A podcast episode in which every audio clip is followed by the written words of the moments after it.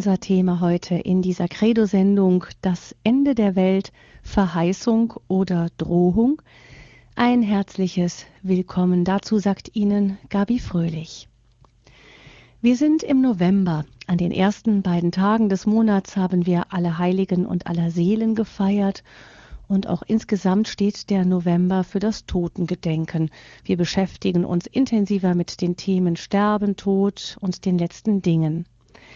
In der Bibel ist immer wieder vom Ende der Welt die Rede und dabei auch von dem sogenannten jüngsten Gericht. Uns modernen Menschen ist der Gedanke an so etwas fremd geworden.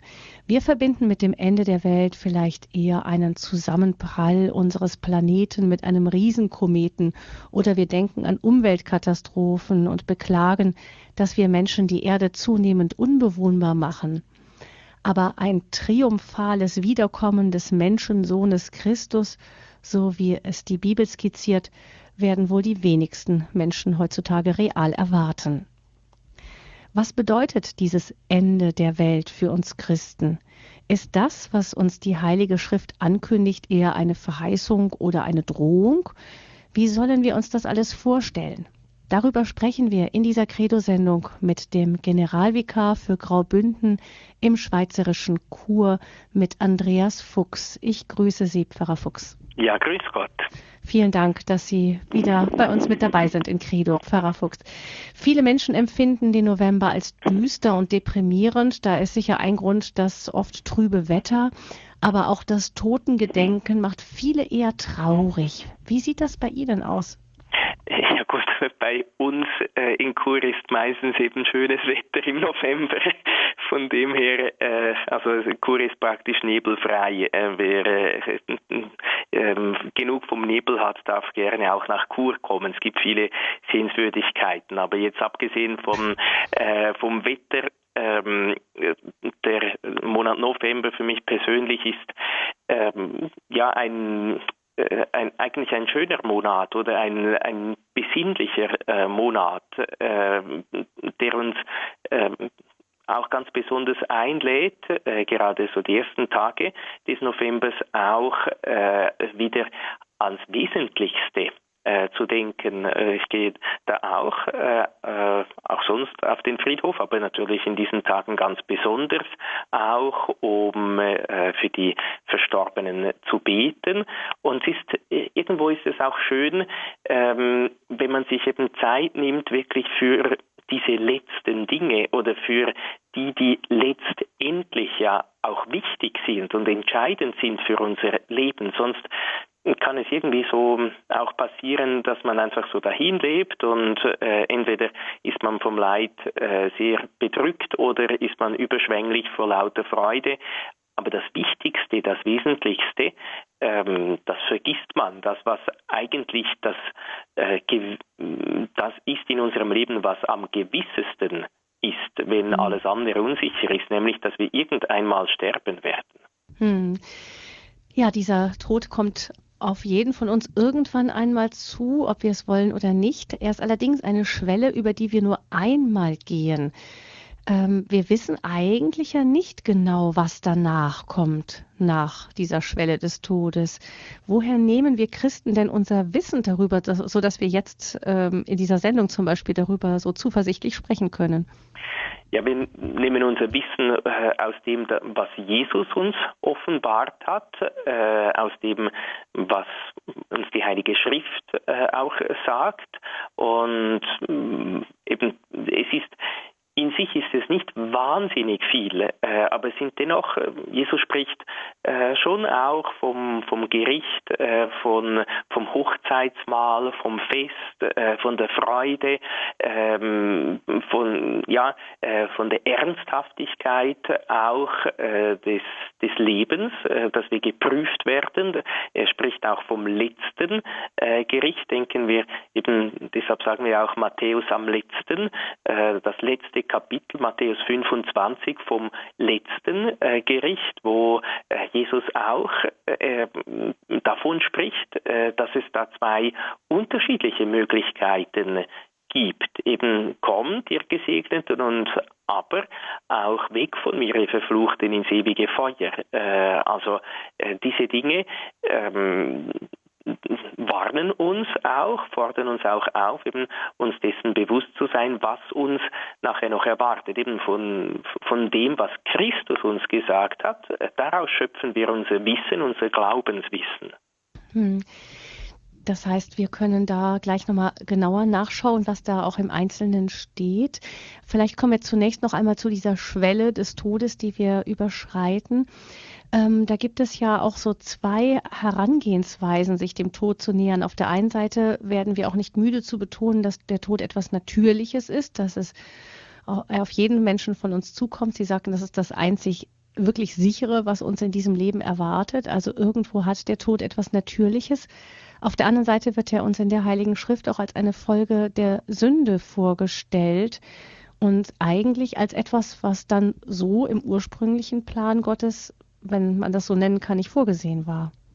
Ja, es ist äh, eben so, dass wir immer dann, wenn wir sagen, ja, das ist gemäß unserer Natur äh, oder es ist natürlich, müssen wir uns immer bewusst sein, ja, welche Natur äh, meinen wir jetzt? Äh, die Natur, so wie Gott uns geschaffen hat und wie Gott eben ursprünglich, ursprünglich uns geplant hat. Das heißt, Gott, äh, wenn wir ganz äh, zu Beginn der Heiligen Schrift schauen, er schafft eine gute Welt. Es heißt jedes Mal äh, nach jedem Abschnitt seines Werkes, Gott sah, dass es gut war. Und am Schluss heißt es sogar, Gott sah, dass es sehr gut war. Und sehr gut, gut heißt eben, er, er schafft nicht etwas mit einem Mangel. es fehlt äh, uns Menschen zum Beginn äh, des Planes Gottes nichts.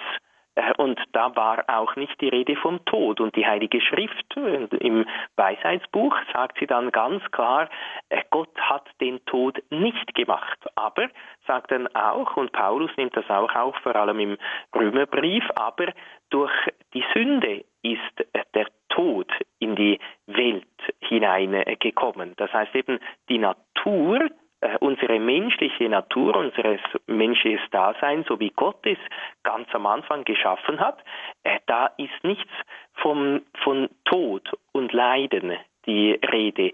Aber nachher äh, dann durch die Sünde eben kam der Tod in die Welt. Also von dem her äh, ist der Tod, gehört er jetzt zu unserer gefallenen menschlichen Natur. Insofern kann man sagen, er ist etwas Natürliches, aber eben etwas Natürliches gemäß unserer gefallenen menschlichen Natur nach der Erbsünde und nicht gemäß der Natur, wie Gott sie uns ganz am Anfang geschenkt hat, sondern ist eben auch ist Folge der Sünde. Hm. Aber so man kann ja dann, auch wenn man das Leben der Heiligen anschaut, die wir ja am 1. November nochmal alle gemeinsam gefeiert haben, dann kann man ja auch feststellen, man kann so oder so sterben, nicht? Man kann den Tod als etwas ähm, annehmen, was, äh, was uns als den Weg öffnet zu Christus hin und damit auch als etwas ja in dieser gefallenen Natur natürliches Positives oder man kann sich da auch händeringend gegen wehren. Genau, es hat dann eben auch wieder mit dem Titel der Sendung zu tun, Verheißung oder Drohung. Äh, das zeigt sich eben einerseits in unserem Leben, andererseits in unserem Sterben oder oftmals als äh, Priester kann man das auch feststellen, sterben wir so, wie wir gelebt äh, haben. Äh, das heißt eben, äh, wir Christen sind ja eigentlich in der Taufe bereits mit Christus gestorben. Und äh, viele Heilige sagen auch, das ewige Leben beginnt schon in der Taufe. Jetzt eben haben wir schon Anteil am Leben Gottes, am ewigen Leben durch die Taufe, durch die Sakramente, äh, durch die Gnade, durch die Liebe, ähm, aber äh, noch nicht in der Fülle. Und es ist eben auch so, äh, man kann sich auch äh, dieser Gnade Gottes verwehren, äh, man kann sie auch ablehnen, äh, man äh, kann sich auch sträuben äh, gegen die Liebe Gottes, gegen die Gnade Gottes, man kann verhärtet werden. Es gibt eben beides, man kann das Gute tun oder man kann das Gute eben auch nicht tun in unserem Leben. Wir können entweder für Jesus leben und dann auch für Jesus sterben, wie Paulus sagt, oder wir können eben auch für unser eigenes Ich, für unseren Egoismus leben und dann eben auch äh, demzufolge so sterben. Aber äh, wir wissen auch, äh, oder wir wissen, wir glauben, dass, weil Jesus uns das gesagt hat, äh, dass das eben dann ganz unterschiedlich äh, auch ist und auch unterschiedliche Folgen haben wird. Hm. Genau, schauen wir jetzt mal da ein bisschen genauer hin. Ich habe den Eindruck, dass auch bei gläubigen Christen ähm, manchmal ein wenig Verwirrung herrscht über das, was passiert, wenn jemand stirbt, weil da auf der einen Seite das jüngste Gericht erwarten wir irgendwann später oder gibt es dann doch ein Gericht gleich sofort nach dem Tod, so wie ja auch manche Bibelstellen ähm, es sagen? Wie können wir uns das vorstellen, soweit wir das mit unseren Zeitkategorien im Kopf uns überhaupt vorstellen können?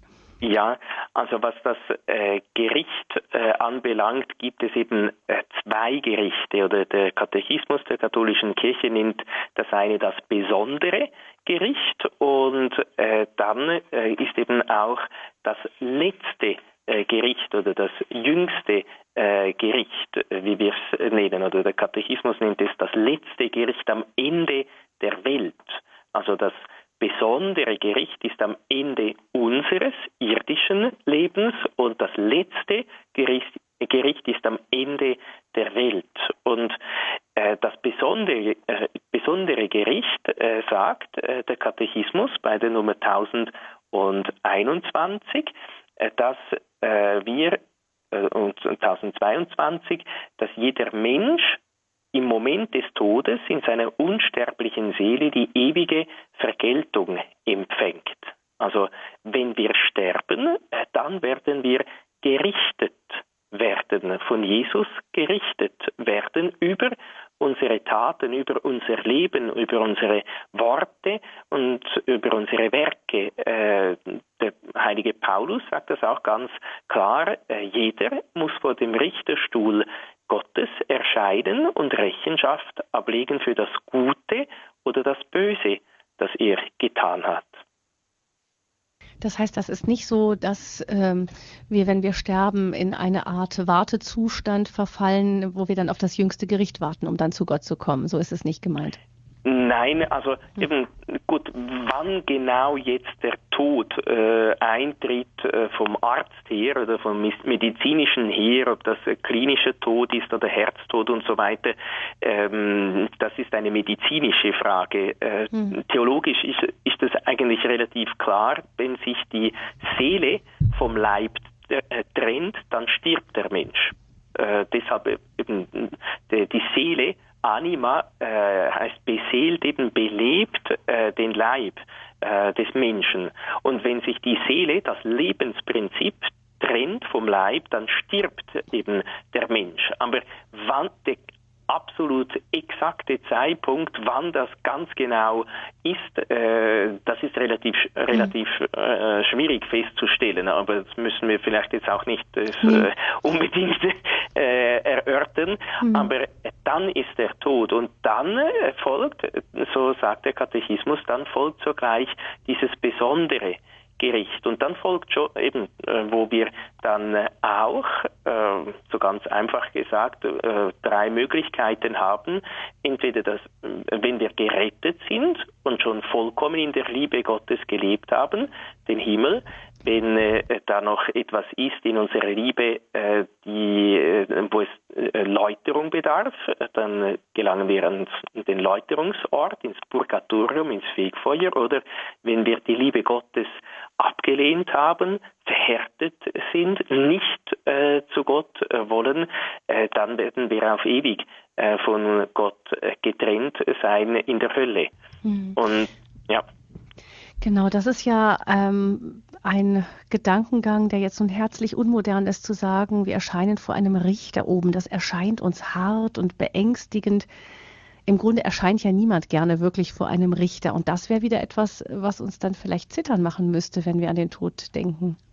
Ja, es ist natürlich, wie soll ich sagen, äh, es hat, der Tod hat eben schon auch diesen Aspekt. Bestimmt, Gott möchte uns nicht Angst machen.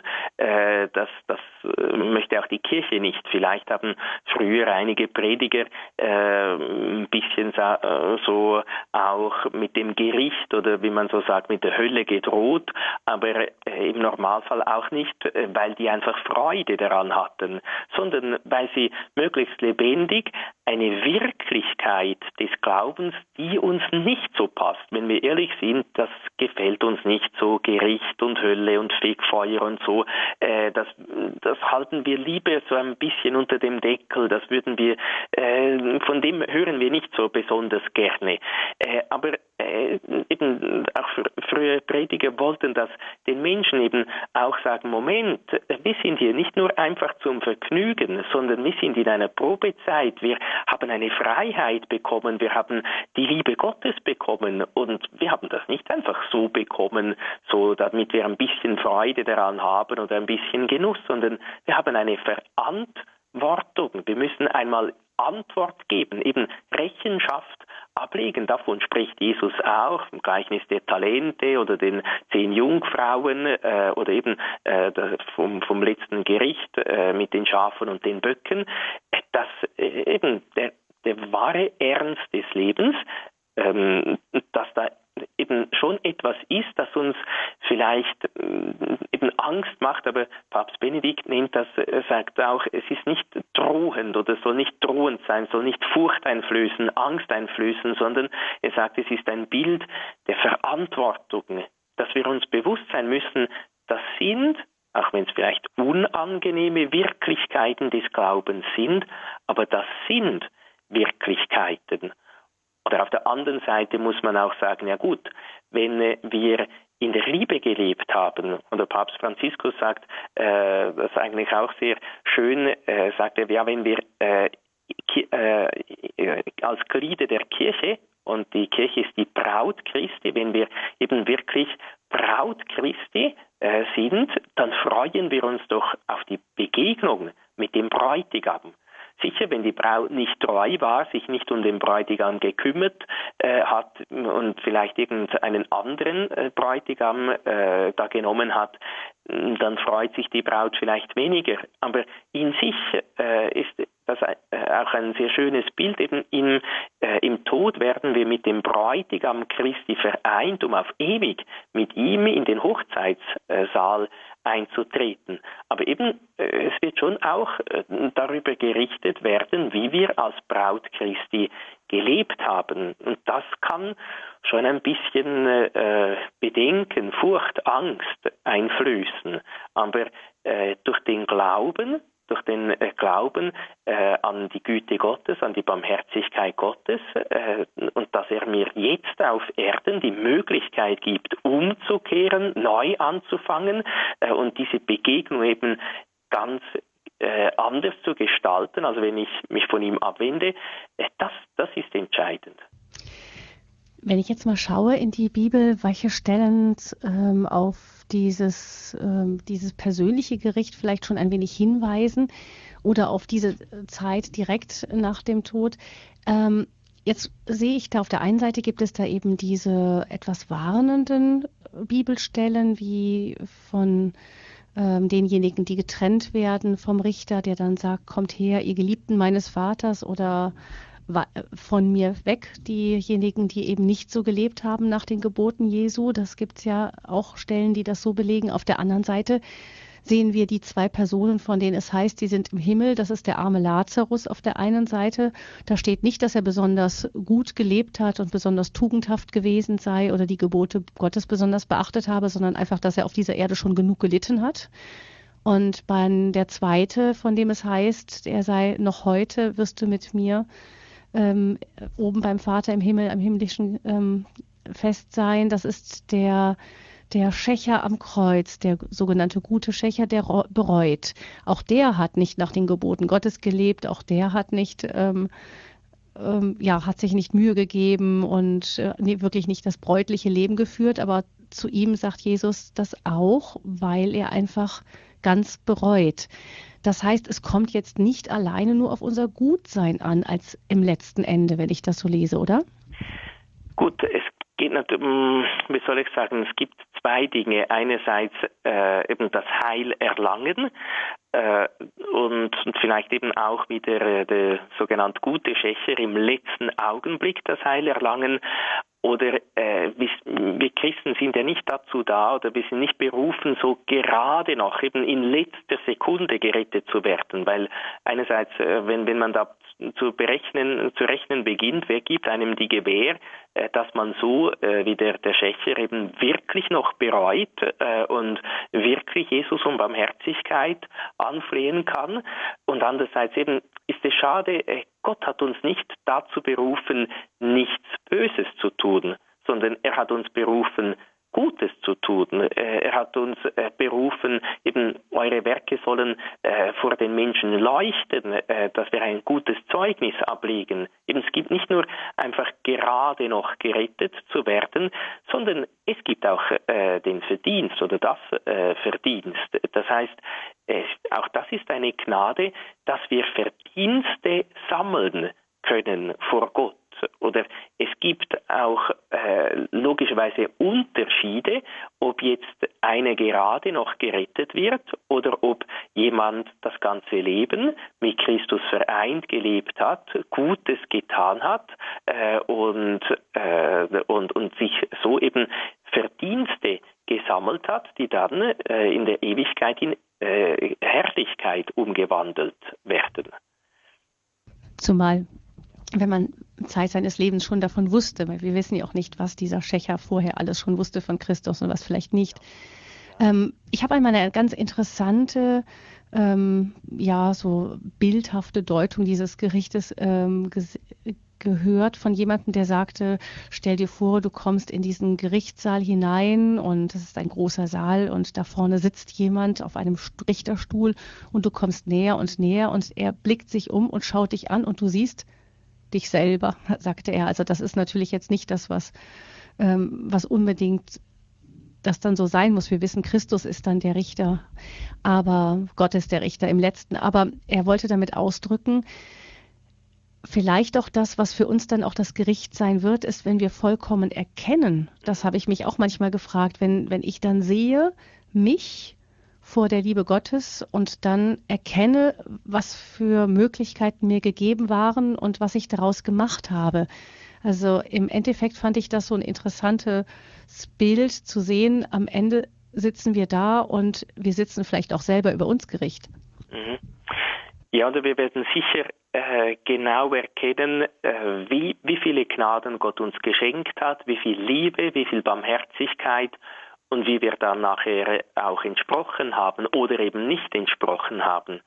In äh, einem Büchlein habe ich auch äh, gelesen, eben so beim Gericht äh, heißt es dann, es wird auch verglichen mit dem Licht und das heißt dann, äh, entweder ist die Seele ganz im Licht, dann wird sie sofort in die himmlische Herrlichkeit eingehen, oder sie hasst das Licht, dann könnte für sie nicht schrecklicheres sein, als den Anblick Gottes ertragen zu müssen, und sie wird sich selbst in die Finsternis der Hölle stürzen, oder sie ist zwar nicht Feind des Lichtes, aber sie ist auch nicht ganz im Licht. Papst Benedikt XVI. sagt, das ist wahrscheinlich am ehesten äh, bei uns allen so äh, der Fall. Wir sind äh, zwar nicht gerade, äh, dass wir Gott ganz äh, ablehnen. Aber wir können jetzt auch nicht einfach sagen, dass wir äh, schon ganz heilig und ganz rein und eben ganz im Licht sind. Und deshalb werden wir dann auch, ähm, so sagen viele Heilige, auch selber das Bedürfnis spüren nach Reinigung, eben nach, nach Läuterung, äh, dass wir eben ganz in der Liebe Gottes, ganz im Licht äh, sind. Damit wären wir schon bei den Stichworten, die wir uns dann gleich nach der nächsten Musik genauer anschauen wollen, nämlich eben Himmel, Fegefeuer, Hölle.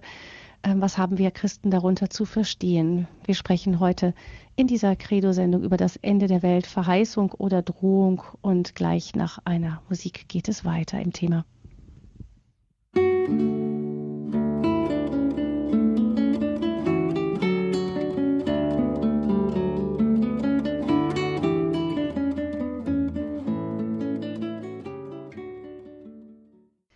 In der Credo-Sendung bei Radio Horeb sprechen wir mit dem Generalvikar für Graubünden im schweizerischen Chur, mit Andreas Fuchs, über das Thema das Ende der Welt, Verheißung oder Drohung.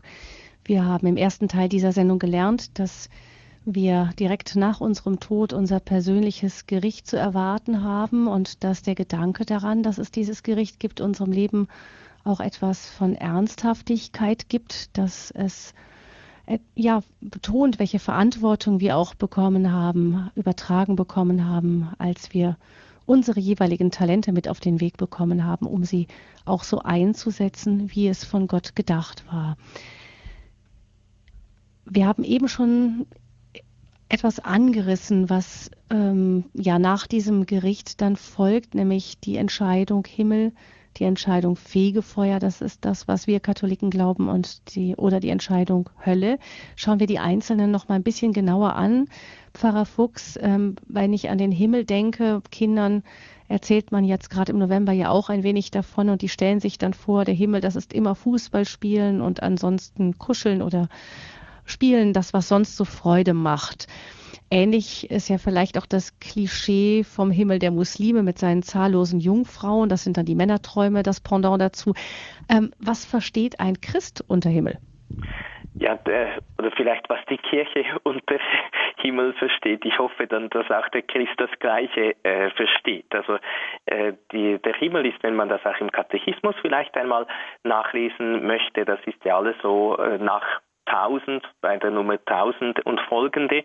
Äh, und der Himmel wird 1023 und folgende äh, beschrieben. Und da heißt es einerseits eben, die in der Gnade und Freundschaft Gottes sterben und völlig geläutet sind, leben für immer mit Christus. Und ein bisschen später äh, auch, der Himmel ist das letzte Ziel und die Erfüllung der tiefsten Sehnsüchte des Menschen, der Zustand höchsten endgültigen Glücks.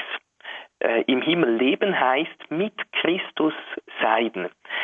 Äh, aber es heißt dann eben auch äh, bei 1027, das geht über jedes Verständnis und jede Vorstellung hinaus. Und dass dann Jesus in der Heiligen Schrift äh, zu uns davon in Bildern spricht, wie Leben, Licht, Frieden, festliches Hochzeitsmahl, Wein des Reiches, Haus des Vaters, himmlisches Jerusalem und Paradies. Aber es ist eben, die Schwierigkeit besteht darin, äh, wenn, äh, wenn jetzt jemand irgendwie, als es noch kein Fernsehen gab, äh, wenn jemand zum Beispiel irgend so diese wunderbaren Korallenriffe äh, gesehen hat und dann äh, auftaucht und jetzt einem, der am Strand da steht, erzählen muss, wie wunderbar äh, dass das ist, ja, was will er dann sagen? Äh, ich kann nur sagen, es ist wunderbar, es ist faszinierend, es ist äh, genial, es ist äh, eben, man kann sich das gar nicht vorstellen. Aber äh, eben das, was sicher ist, es werden die, die, die, äh, die Erfüllung der tiefsten Sehnsüchte, eben sie ist Zustand, eben Zustand beständig höchsten endgültigen Glücks. Das heißt eben, ähm, wenn, wenn sich ein Kind vielleicht beim Fußballspielen freut, dann ist das äh, ein ganz kleiner, ganz, ganz, ganz kleiner Vorgeschmack äh, eben auch der Freude äh, des Himmels. Wenn jemand ein Tor geschossen hat, dann freut er sich, aber gegenüber den Freuden des Himmels ist das wie praktisch nichts. Aber vielleicht kann man sich dann eben anhand dessen vorstellen, wenn man sich vorstellt, eben das hundertfach und das noch während äh, 100 äh, Jahren, äh, das ist eben nur der Anfang äh, des Himmels. Aber was ist, wie es dann wirklich ist, man kann nur sagen, ja gut, wenn Jesus dafür sein Leben hingegeben hat, dann kann das keine Enttäuschung sein. Äh, das, äh, ja, also wenn, wenn Gott seinen Sohn für unser Heil, äh, damit wir in den Himmel kommen, dahingegeben hat, sterben hat lassen, äh, so viel leiden hat lassen, und dann würden wir enttäuscht sein, äh, ob des Himmels, ja, also, ähm, ja, äh, dann wäre das Ganze wirklich ein, ein großer Betrug. Hm. Vielleicht rührt unsere Schwierigkeit mit dem Himmel oft daher, dass wir uns Ewigkeit so schwer vorstellen können. Wir kennen es ja nur, dass wenn etwas sehr, sehr schön ist und dann aber sehr lange andauert, wird es irgendwann langweilig. Und ähm, das äh, oft ist das ja so, oder es ist nicht ein Augenblick, der nicht zu halten ist und der dann irgendwann wieder vorbei ist. Insofern ähm, ist das vielleicht auch die Schwierigkeit, die wir hier haben, wenn wir uns eben versuchen, die Ewigkeit irgendwie vorzustellen. Ja, ja sicher, das kommt sicher auch äh, dazu, wenn man das man, wir können uns das nicht vorstellen. Es ist aber eben mm, im ersten Korintherbrief im zweiten Kapitel heißt es auch, was kein Auge gesehen und kein Ohr gehört hat, was keinem Menschen in den Sinn gekommen ist, das Große, das Gott ihnen bereitet hat, ihn lieben. Äh, aber eben man, äh, aber man, man kann sich vielleicht eben so ein bisschen das so eben ein bisschen vorstellen, wenn man wirklich eine tiefe, tiefe Freude empfunden hat, eben dass das äh, wenn das hundertfach wäre und äh, 100 Jahre andauern würde, dann wäre das so eine ganz, ganz klitzekleine Vorstufe des Himmels. Dann kann man sie, kann man vielleicht ein bisschen erahnen, was uns da wirklich erwartet. Also so kleine Augenblicke, von denen man sich wünscht, sie würden nie wieder aufhören die können so ein kleiner Vorgeschmack sein. Ein ähm, Moment, wo uns immer wieder auch der Himmel in den Sinn kommt, ist, wenn es, wenn wir an unsere Verstorbenen denken. Es das heißt ja auch, wir sagen Kindern ja auch gerne, die Oma ist jetzt im Himmel. Ähm, dann stellen wir uns vor, dass wir dort dann alle wieder treffen. Können wir uns das so vorstellen? Also jene, die gerettet sind, ja sicher, oder zum Beispiel Pater Pio hat auch äh, gesagt äh, einmal, und sie haben ihn gefragt, ja, wie werden wir im Himmel sein? Und er hat gesagt, so, äh, so wie wir jetzt sind. Eben, wir werden auch miteinander sprechen, aber eben in der unendlichen Glückseligkeit und Zufriedenheit und äh, aber äh, bestimmt werden wir äh, die Mutter Gottes, die Heiligen, äh, die Engel und und jene, die gerettet sind, eben die auch mit uns im Himmel sind, äh, bestimmt äh, wieder erkennen und und und sehen. Der Himmel, das ist dass der Ort, wo wir alle gerne hinwollen, wenn wir so davon sprechen hören, kommen wir zu den unpopulären Wegen, die es da noch äh, zur Auswahl gibt. Das Fegefeuer haben wir kurz schon angedeutet vor der Musik, ähm, indem wir gesagt haben, ja, es ist, wenn wir am Ende sterben und dann zur vollen Erkenntnis gelangen, nicht mehr nur bruchstückhaft erkennen, sondern voll und ganz erkennen, wie wir gewesen sind, einen Rückblick auf unser Leben wahrscheinlich auch geschenkt beziehungsweise auch zugemutet bekommen, ähm, dann sehen wir und entdecken dann vielleicht, wie sehr wir zurückgeblieben sind hinter den Möglichkeiten, die wir gehabt hätten, zu lieben und für Gott da zu sein, Gott zu dienen, den Menschen zu dienen und seinem Reich. Ähm, ja, das ich, wenn ich es richtig weiß, dann hat Theresia von Avila gesagt, allein diese Erkenntnis, das ist schon das Fegefeuer.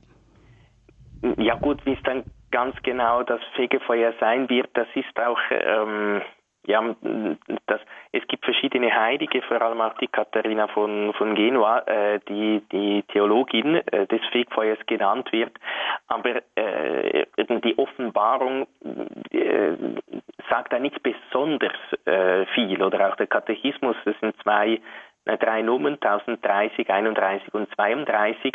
Es ist vor allem eben einerseits ist wichtig, äh, wir sind des ewigen Heiles sicher, das sagt die äh, Kirche so, aber wir machen nach dem Tod noch eine Läuterung durch, weil äh, wir eben noch nicht vollkommen in der Liebe äh, sind.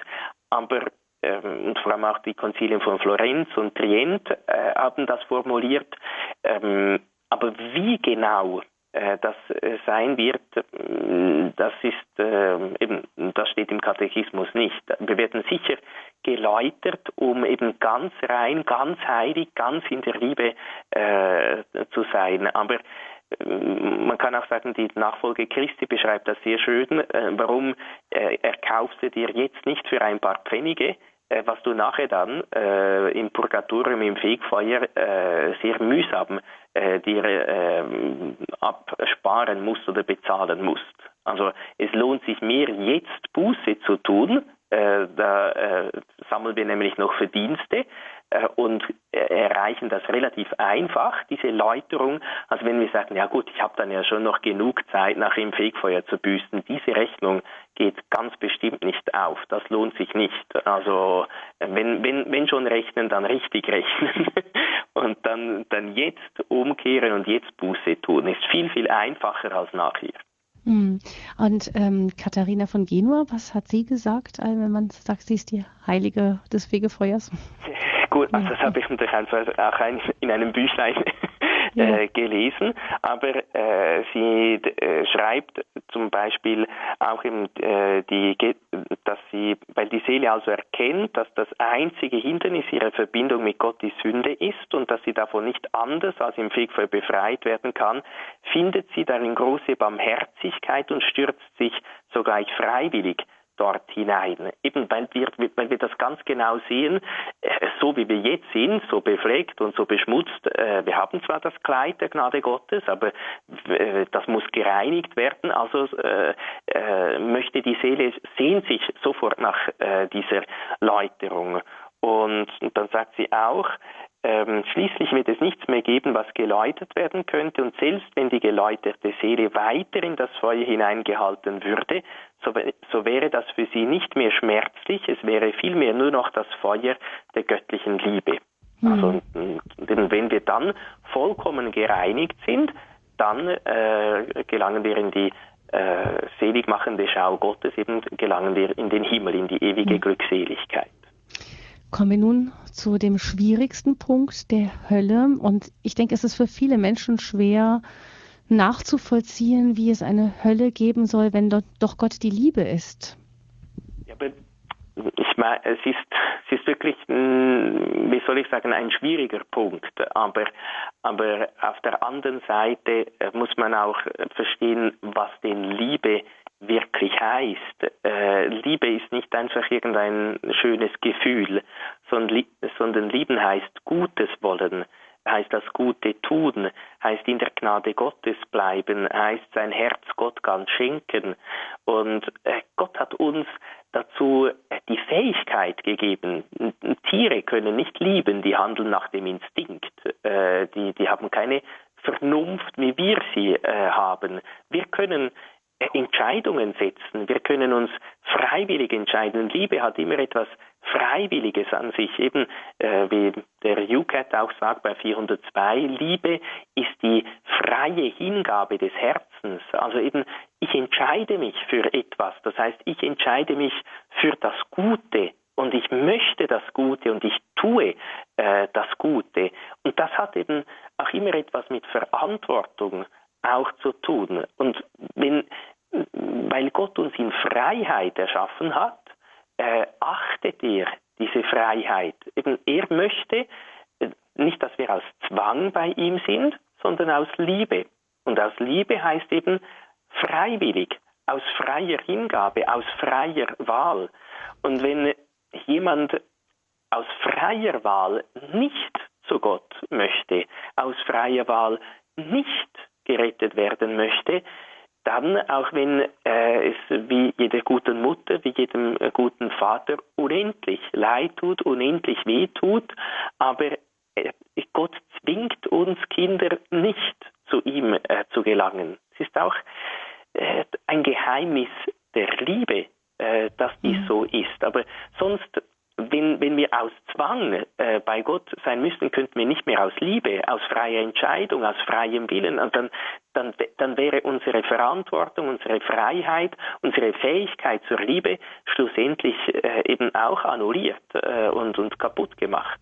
Hm, also wir müssen logischerweise die Hölle als Möglichkeit annehmen, wenn wir nicht davon ausgehen wollen, dass Gott uns in seine Liebe hinein zwingen will. Das heißt, es muss ja auch die Möglichkeit geben, Nein zu sagen, wenn er sich wünscht, dass wir zu ihm Ja sagen. Ähm, jetzt ist also so als Prinzip, das kann man vielleicht noch leichter akzeptieren, dass es eine Hölle geben muss aus dem heraus, was Sie gesagt haben. Aber dann gibt es ja auch noch die Aussage, die äh, von einem populären Theologen auch ähm, unterstützt wurde, die Hölle sei leer. Was können wir damit anfangen? Kann man das so sagen? Scheint mir nicht, äh, oder ich würde sagen nein, weil äh, die Hölle war nicht, äh, ebenso wie der Tod, äh, nicht im Plan, im ursprünglichen Plan Gottes war. Äh, Gott hat nicht zu Beginn die Hölle geschaffen, sondern Gott hat weil äh, sich die äh, Engel äh, geweigert oder ein Teil der Engel sich geweigert äh, haben, seinen Willen äh, anzuerkennen, eben Nein gesagt haben. Deshalb hat er zuerst einmal für sie äh, diese, diesen Ort, wo sie getrennt sind, von, von ihm geschaffen.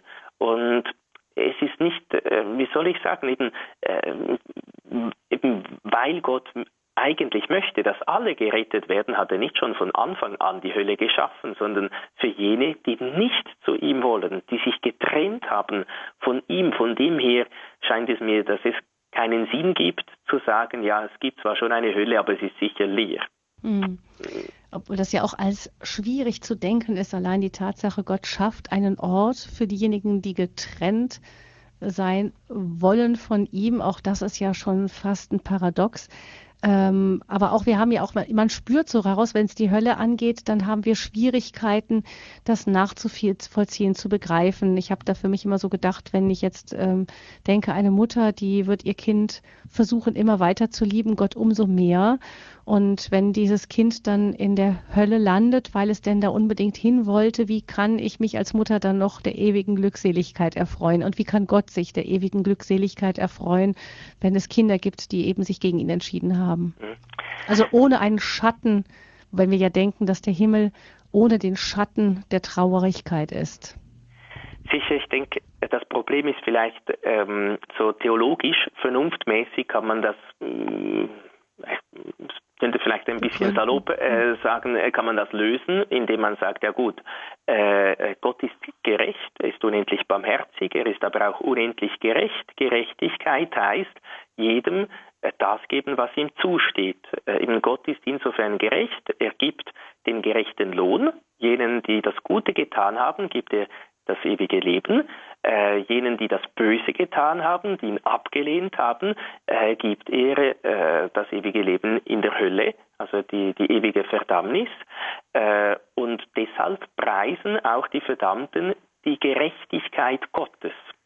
Äh, und von dem her hat man das eben theologisch eigentlich mm, so gelöst aber emotional, von den Gefühlen her, äh, gerade von den Gefühlen einer Mutter her, hat man das noch nicht gelöst. Gut, auf der anderen Seite muss man auch sagen, äh, man kann es dann auch umdrehen und sagen, ja gut, wenn jetzt jemand sagt, ja, aber irgendwo durch. Also die müssen doch, äh, irgendwann wird Gott schon so barmherzig sein. Kann man auch sagen, gut, also äh, dann wirst du einmal äh, im Himmel äh, neben Hitler, neben Stalin, äh, neben äh, all diesen Diktatoren und Tyrannen, die Tausende von Menschen umgebracht haben, sein. Macht dich das wirklich glücklich? Mm, da sind unsere Gefühle dann vielleicht auch nicht äh, so mm, auf ganz hoch gestellt. Ähm, mhm. Und eben es bleibt, äh, dass, dass beim sagen, eben wenn Gott uns eine, eine Freiheit, eine wirkliche Freiheit geschenkt hat, äh, dann sind das die, sagen wir, die extremsten Konsequenzen äh, dieser Freiheit. Äh, weil eben, wenn Freiheit nicht auch Verantwortung heißt, Rechenschaft ablegen äh, und dann auch die Konsequenzen dieser Freiheit tragen, dann ist es keine Freiheit mehr. Und mhm. wenn wir keine Freiheit haben, dann haben wir auch die Möglichkeit zur Liebe nicht mehr. Eben, dann sind wir wieder da, wo wir vorher waren. Es ist, ähm, aber ich weiß eben, das Problem ist, äh, so rein theoretisch, äh, so theologisch durchdenken, das geht schon, aber das gefühlsmäßig nachvollziehen, da haben wir wahrscheinlich schon auch unsere äh, Probleme oder viele mhm. äh, von uns Christen haben da irgendwie so schon auch Probleme, ja. Es klingt vielleicht ähm, fast lustig, aber für jemand Außenstehenden, aber da ist es doch trostreich darum zu wissen, dass es vielleicht auch einfach ein ordentliches Fegefeuer manchmal sein kann, wenn wir als Katholiken daran glauben, ja. dass es auch diese Variante noch gibt. Aber dennoch ist klar, also als, als Grundgedanke, die Hölle muss es eigentlich geben und wir können uns auch nicht anmaßen zu behaupten, ob sie leer oder voll ist.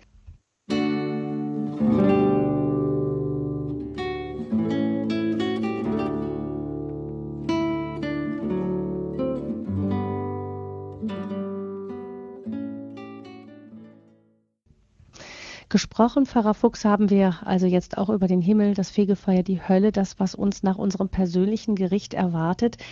Wir haben aber eingangs schon gesagt, das sagt ja auch der Titel dieser Sendung, das Ende der Welt. Es gibt dann noch das sogenannte jüngste Gericht, äh, malerisch dargestellt, zum Beispiel in der Sixtinischen Kapelle in Rom von Michelangelo, sehr dramatisch dargestellt, eben wie Menschen hinabstürzen und andere hochgezogen werden in den Himmel, ähm, andere hinabstürzen in die Hölle. Ähm, was ist, was bringt denn dann dieses sogenannte jüngste Gericht noch zusätzlich zu unserem persönlichen Gericht für uns? Ja, dieses jüngste Gericht oder je nachdem heißt eben auch das letzte äh, Gericht, äh, das bringt die Zusammenhänge, äh, die in, in unserem Leben verwoben sind. Oder ich lese vielleicht einfach äh, auch mal beim Katechismus bei 1039, äh, heißt es im Angesicht Christi, der die Wahrheit ist, wird die wahre Beziehung jedes Menschen zu Gott endgültig offengelegt werden. Das letzte Gericht wird bis in die äußersten Folgen an den Tag bringen, was jeder während seines Erdenlebens an Gutem getan oder nicht äh, getan hat. Also eben auch die ganzen Zusammenhänge oder ähm, was ähm, oder wir sagen auch, was den Menschen zu Lebzeiten oft rätselhaft und dunkel scheint, wird in seinen tieferen Zusammenhängen sichtbar werden. Also nicht nur einfach eben das persönliche Gericht oder eben dieses besondere, besondere Gericht am Ende meines Lebens, das betrifft einfach eben mein Leben, was ich mit der Gnade Gottes getan habe.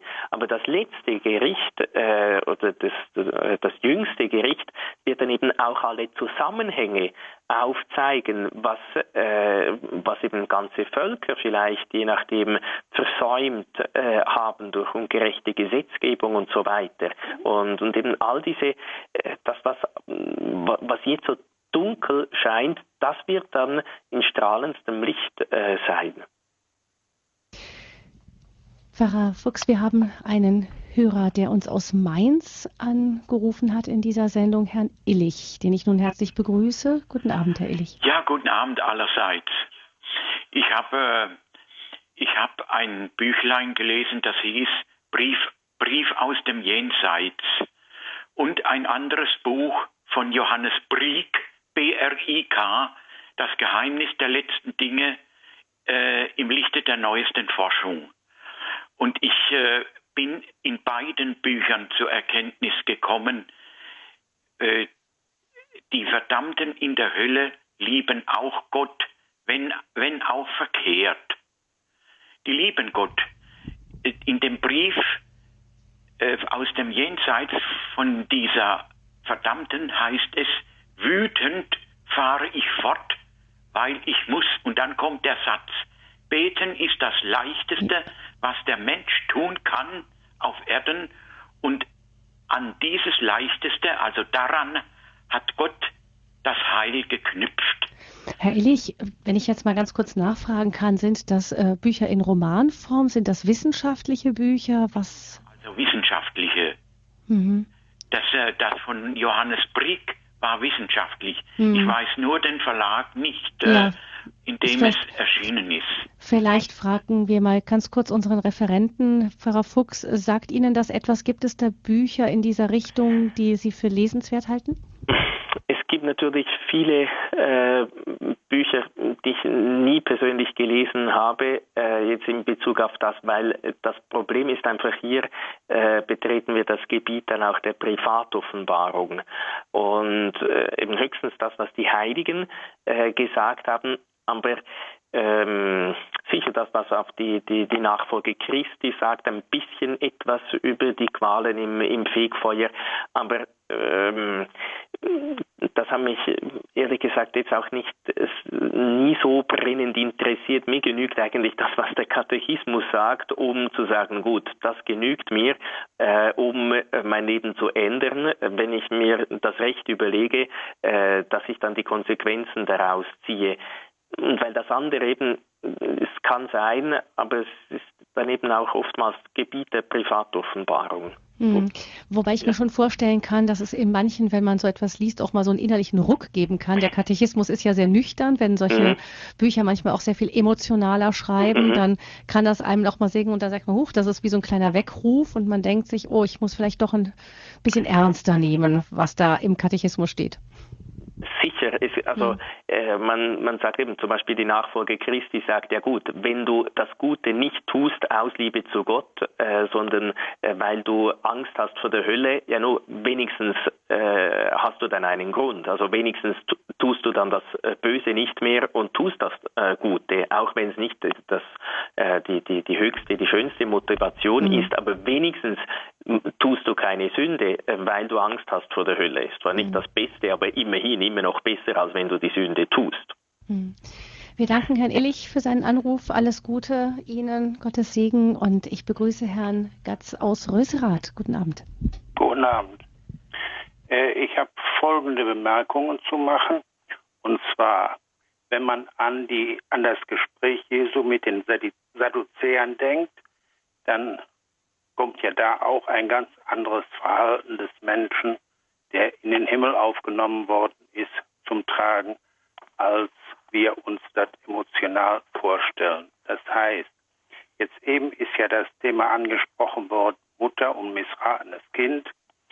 Und da muss man dann auf diesen Punkt hinweisen, dass die Mutter dann im Himmel, falls sie in den Himmel kommt, sich nicht mehr über ihr missratenes Kind ärgert, sondern einfach anders lebt und nicht mehr an ihr missratenes Kind denkt. Das ist das Erste. Und das Zweite ist zur Hölle. Die Hölle machen wir uns selber. Wir sind nicht selbst in Schuld. Wir sind freie Menschen.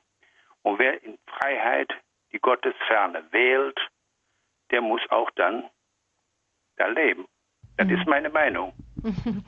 Dankeschön für Ihre Meinung, Herr Gatz. Und äh, wenn ich so richtig ein bisschen den Blick noch habe, Frau Fuchs, das war auch ein bisschen das, was Sie auch sagten. Nicht manchmal ist es so, für den Mann ist es vielleicht manchmal leichter, dieses, äh, die, dieses theologische Denken auch ins Gefühl zu bekommen, vielleicht als für die Mutter, aber dennoch steht es da so klar. Herr Gatz hat das für sich auch so empfunden und Herr Gatz, wenn ich das richtig verstanden habe, Sie empfinden das auch als gerecht und richtig so. Mit Sicherheit ist das mhm. gerecht und richtig so, denn Gott ist nicht nur die Liebe, Gott ist auch gerecht. Die Liebe ist nur eine Facette mhm. Gottes. Oder, oder kann man vielleicht sagen, dass die Gerechtigkeit im letzten auch zur Liebe dazugehört? Die Gerechtigkeit gehört genauso wie die Liebe und die Barmherzigkeit und alles zusammen zu Gott. Mhm. Bloß, wenn auf einmal die Gerechtigkeit gefordert wird und die Liebe dann wenn sie gegeben würde, zur Affenliebe wird, dann ist die Gerechtigkeit gefragt und die Liebe muss hinten anstehen. Pfarrer Fuchs, möchten Sie etwas dazu sagen?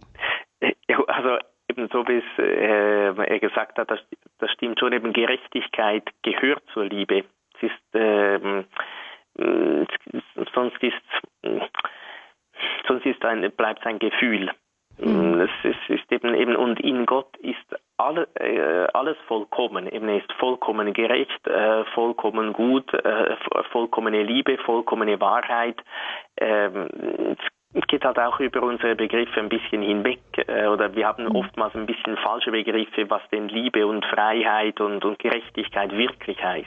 Ja, die Barmherzigkeit alleine kann es ja auch nicht ohne die Gerechtigkeit geben, ja. denn ich, Gott muss ja nicht barmherzig mit mir sein, wenn nicht er davor auch der gerechte Richter wäre. Mhm. Mhm. Mhm.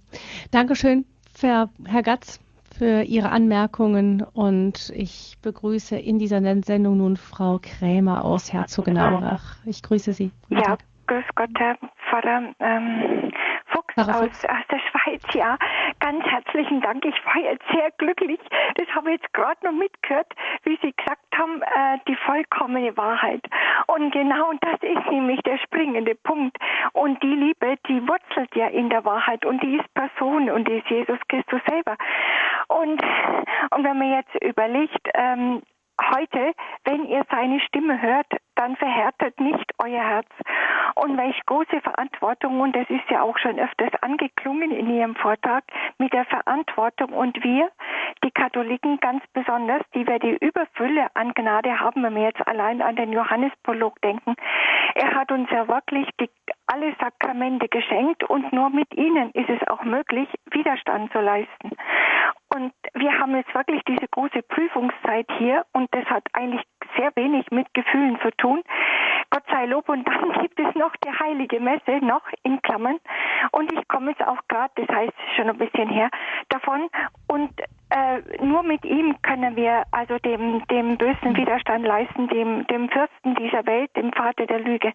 Anders geht's überhaupt nicht. Und wie gesagt, das Wort Gottes, das wird ihn richten am letzten Tag.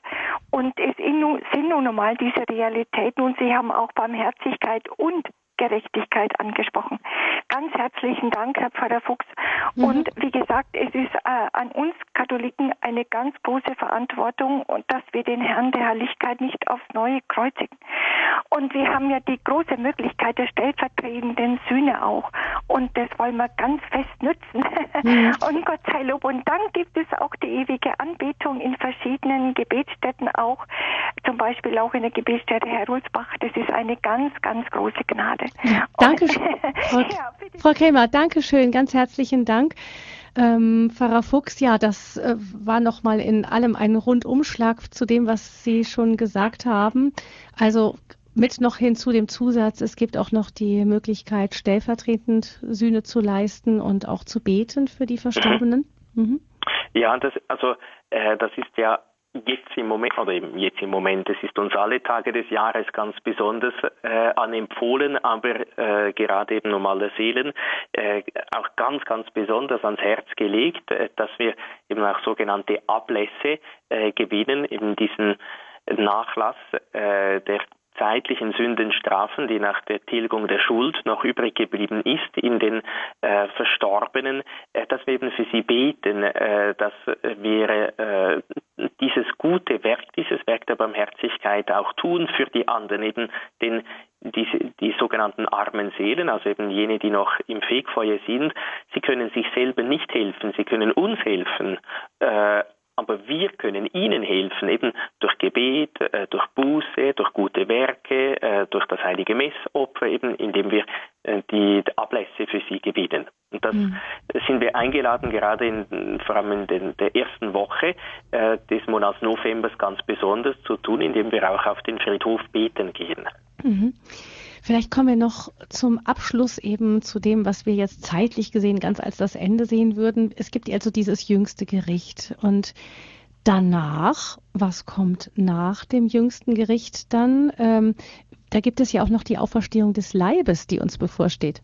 Genau, also eben dann äh, bei, nach diesem letzten äh, Gericht wird unser Leib äh, wieder vereinigt werden mit unserer Seele. Eben im Tod trennt sich unsere Seele vom Leib und der Leib wird dann wieder vereinigt am Ende der Welt nach dem jüngsten Gericht, je nachdem, wie unsere Seele ist. Also wenn unsere Seele gerettet ist, im Himmel ist, äh, dann wird unser Leib auch äh, mit äh, einem, einem verklärten Leib, ein verklärter Leib sein, eben gemäß unserer Seele.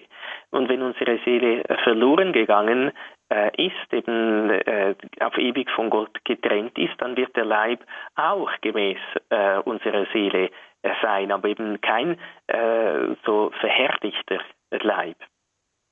Das ist das und, und dann werden wir eben, sagt Paulus auch, dann werden wir immer äh, bei Gott äh, sein und, und, dann wird eben neue Himmel und neue Erde sein, dann gibt es eben endgültig nur noch entweder gerettet mit Gott oder eben getrennt von Gott. Mhm.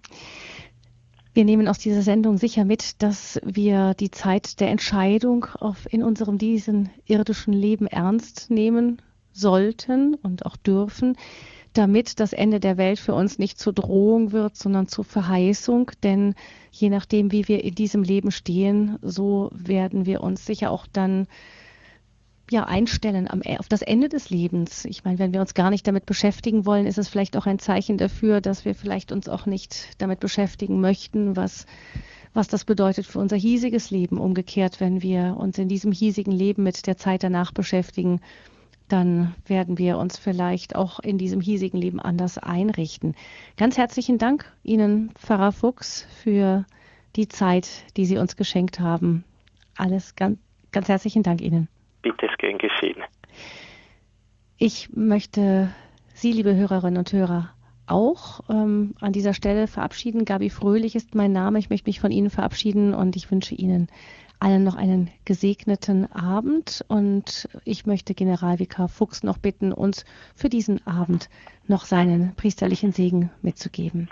Ja, wir wollen äh, Gott äh, darum bitten, wie äh, Papst Franziskus in einer Generalaudienz gesagt hat, eben, dass der Glaube vor allem auch ein Geschenk ist, das wir empfangen haben. Aber er sagt dann auch, aber um Früchte zu tragen, erfordert die Gnade Gottes immer unsere Offenheit gegenüber Gott, unsere freie und konkrete Antwort. Äh, an uns ist es, uns ihm anzuvertrauen, dem Geschenk seiner Liebe mit einem guten Leben zu entsprechen, indem unser Handeln vom Glauben und von der Liebe beseelt ist. Und dann sagt er auch, der Blick auf das jüngste Gericht darf uns keine Angst machen.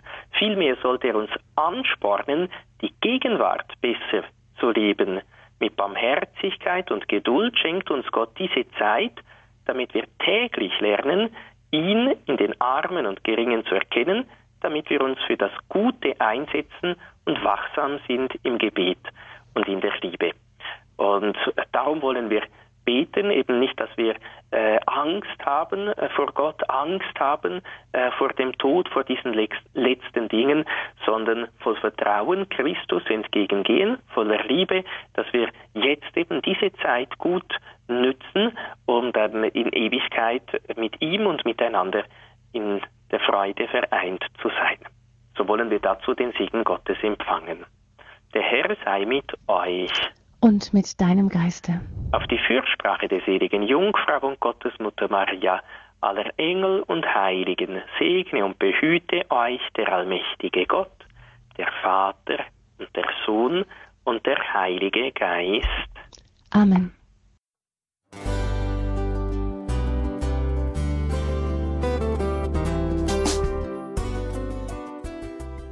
Liebe Zuhörerinnen und Zuhörer, Vielen Dank, dass Sie unser CD- und Podcast-Angebot in Anspruch nehmen. Wir freuen uns, dass unsere Sendungen auf diese Weise verbreitet werden. Dieser Dienst ist für Sie kostenlos. Für uns ist er allerdings mit einem nicht unerheblichen finanziellen Aufwand verbunden. Deshalb sind wir für jede Spende dankbar. Alle Bankverbindungen unserer Spendenkontos können Sie über unsere Homepage horeb.org unter dem Menüpunkt Spenden einsehen. Dort besteht auch die Möglichkeit, online zu spenden. Natürlich nach den neuesten Sicherheitsstandards. Sie können diese Informationen auch bei unserem Hörerservice unter der Telefonnummer 08328 921 110 erfragen. Ich wiederhole die Rufnummer 08328 921 110. Vergelt's Gott für Ihre Unterstützung. Ihr Pfarrer Kocher.